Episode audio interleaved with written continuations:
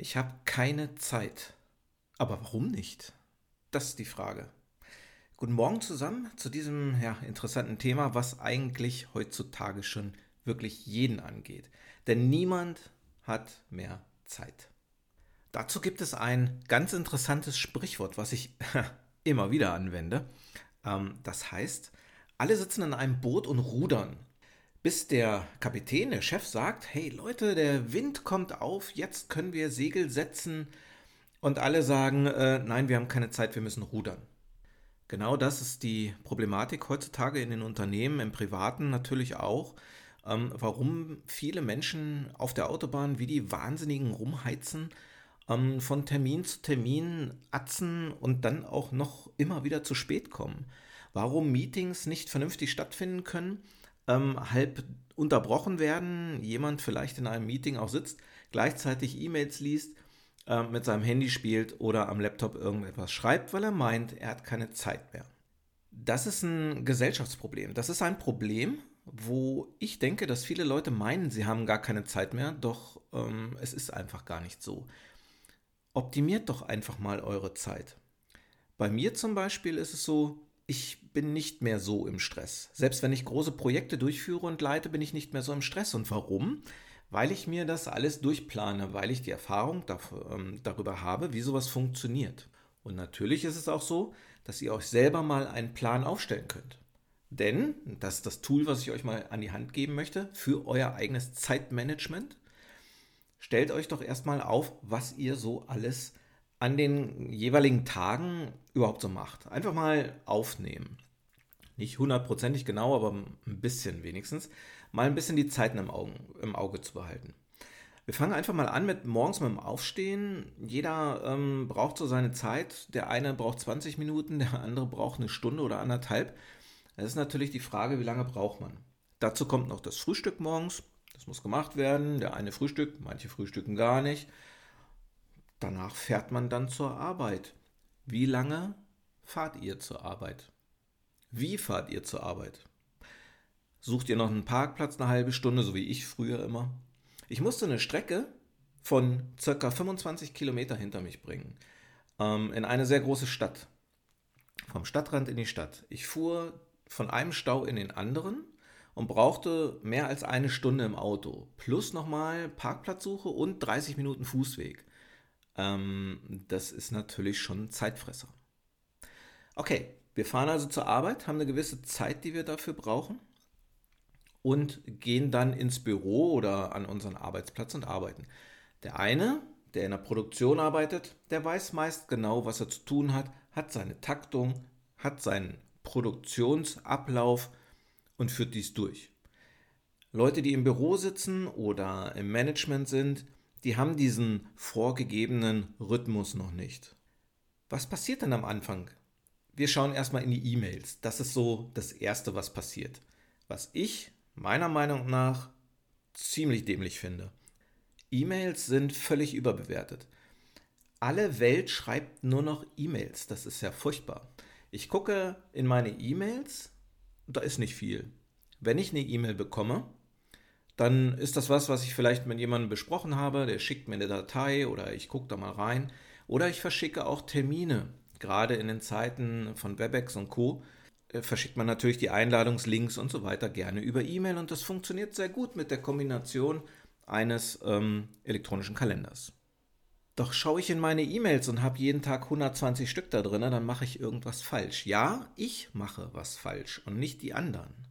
Ich muss natürlich jedem auch mal klar machen, ich brauche nicht von jedem Mist eine Kopie.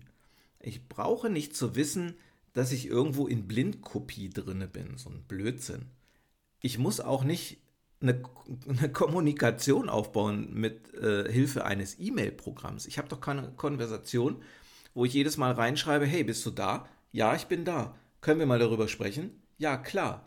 Worum geht's? Es geht da und darum. Leute, dann nehme ich das Telefon in die Hand, das dauert fünf bis sechs Minuten und ich habe alles geklärt, was ich brauche und schreibe doch hier keine E-Mails hin und her. Es wurde festgestellt, dass der Reminder dieser ähm, ankommenden E-Mails ein extremer äh, Störfaktor ist.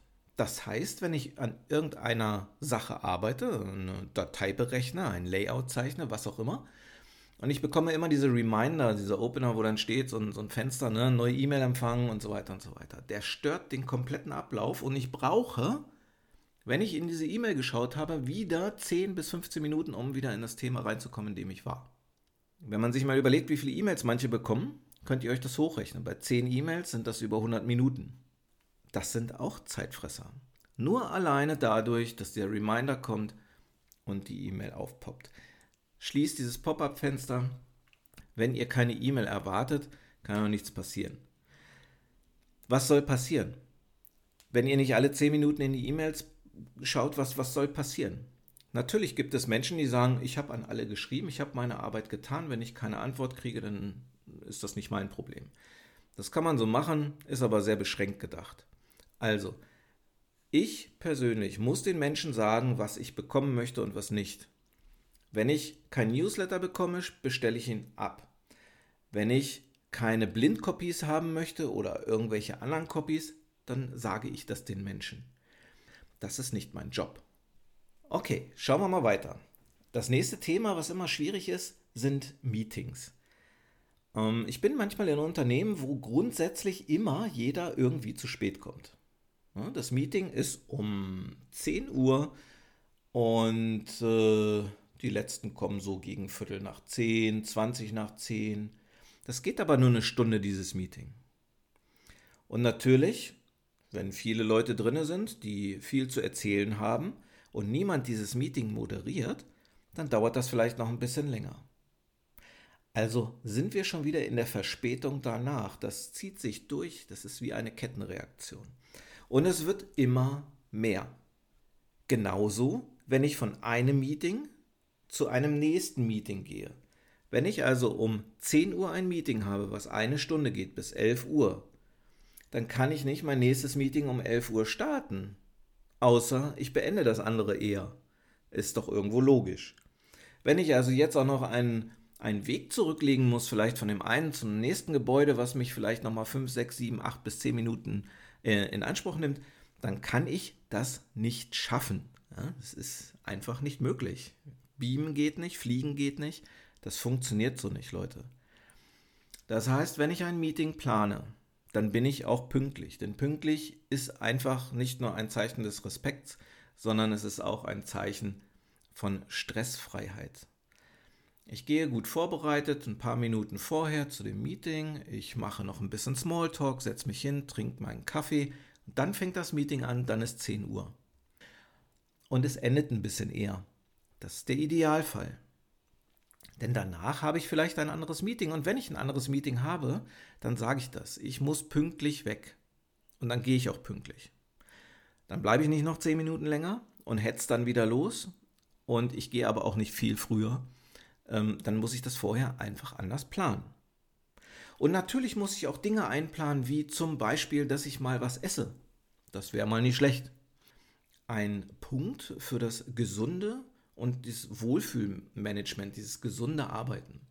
Ja, ich gehe dann essen, ich unterhalte mich mit den Leuten, gewinne ein bisschen Abstand von dem eigentlichen schwierigen Thema, was ich so habe am Tag, unterhalte mich in der Kantine oder irgendwo in einem anderen Ort über ganz andere Dinge, private Dinge, was auch immer. Entspanne, relaxe, regeneriere und gehe dann wieder zum nächsten Termin. Und natürlich weiß ich, wenn ich einen Termin habe, 100 Kilometer entfernt, wie lang muss ich fahren? Und ich weiß auch, was das für eine Autobahn ist. Und ich weiß auch, heutzutage brauche ich einfach viel, viel länger durch diesen extremen Verkehr auf der Straße. Ich brauche diese Zeit.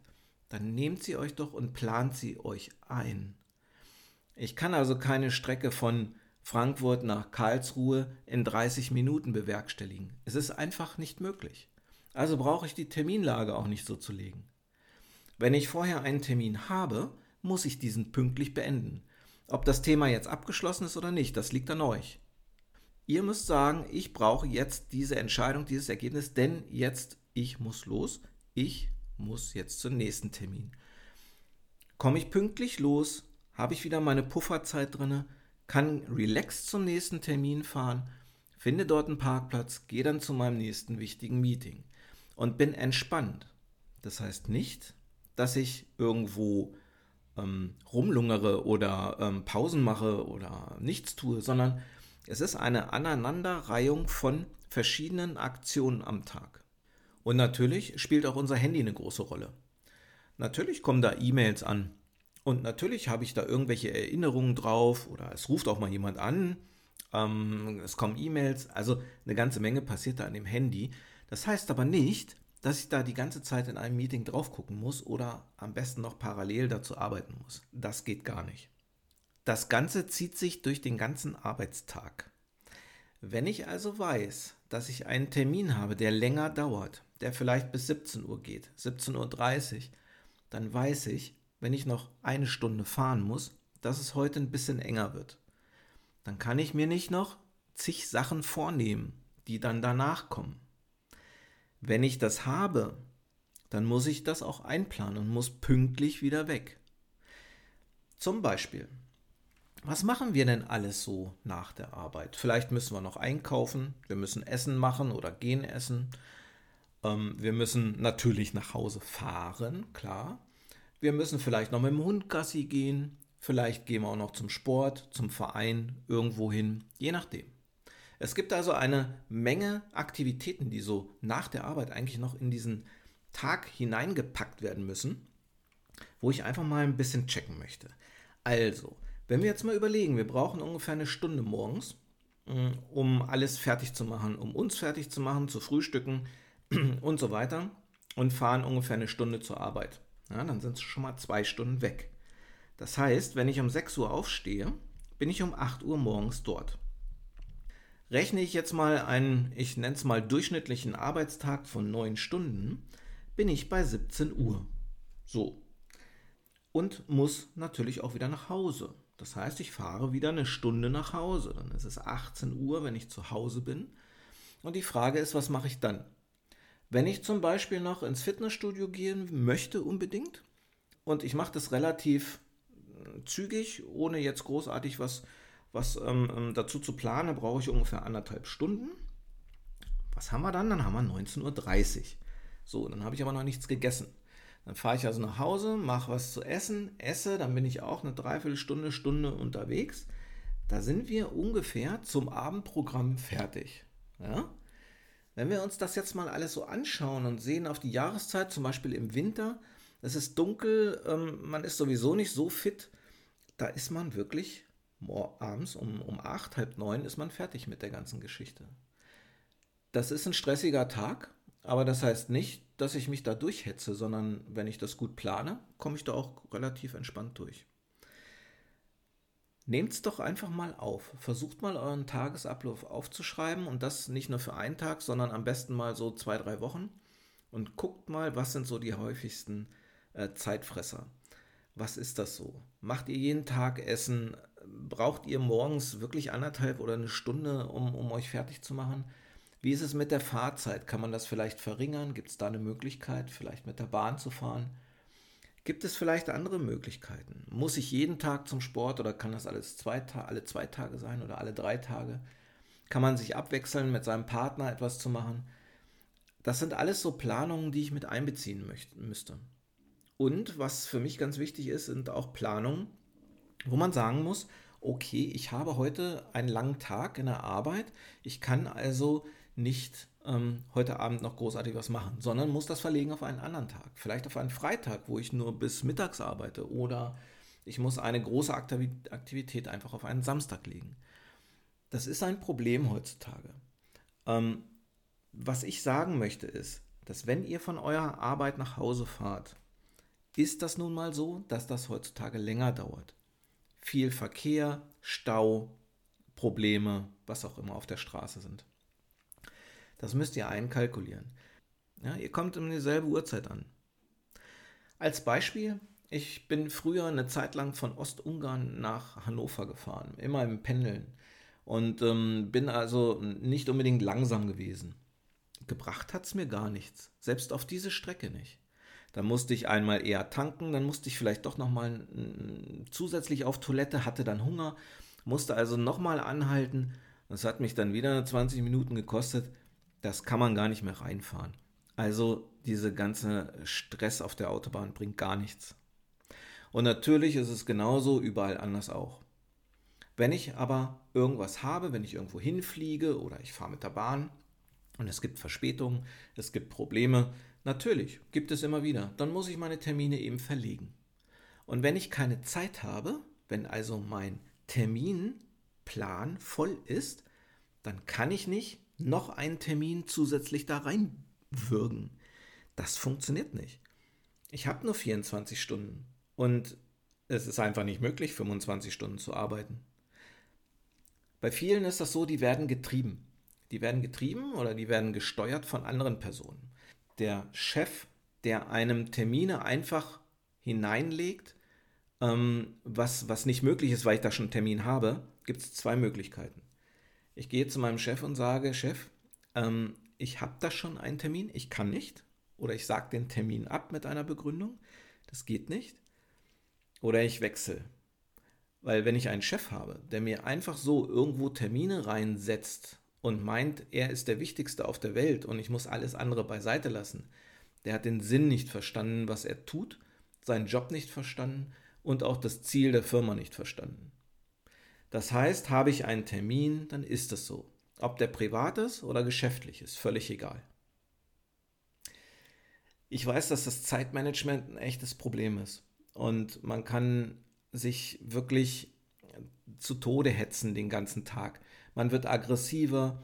Ähm, zu Hause nimmt man den Stress mit. Es, es gibt Ärger zu Hause und, und ach, es ist alles, es funktioniert vorne und hinten nicht dann geht noch was kaputt, dann hat man nicht genug Geld, um das zu reparieren oder irgendwas. Oder man, man kommt von A nach B immer zu spät, die einen sind unzufrieden, man bekommt den Auftrag nicht oder wie auch immer. Ähm, das kann man alles verhindern durch eine gute Planung. Also versucht doch einfach mal alles aufzunehmen und zu planen und zu gucken, was sind eure Zeitfresser und dann raus damit, optimiert es und schaut, wie man das besser machen kann. Ja, das waren jetzt erstmal ein paar Tipps, um euch den Tag mal ein wenig angenehmer zu gestalten, denn das gehört alles auch zum Thema der gesamten Work-Life-Balance, wie das so schön heißt heutzutage, also diesem ähm, ja ausgeglichenen zwischen Arbeit und Privatleben und natürlich aber auch ähm, zu dem Thema Wohlfühlen. Und dazu gibt es auch bald einen nächsten Podcast, nämlich das Feel Good Management oder das Wohlfühl Gefühl ja, im Unternehmen, wie kann man das gegenseitig sich, sich gestalten. Und dazu habe ich ein paar super Tipps, gerade für die Unternehmer und für die Chefs in den heutigen Unternehmen. Hört es euch an, das ist eine gute Sache. Ähm, ich freue mich auf jeden Fall. Und ja, habt noch einen schönen Tag. Macht's gut. Tschüss.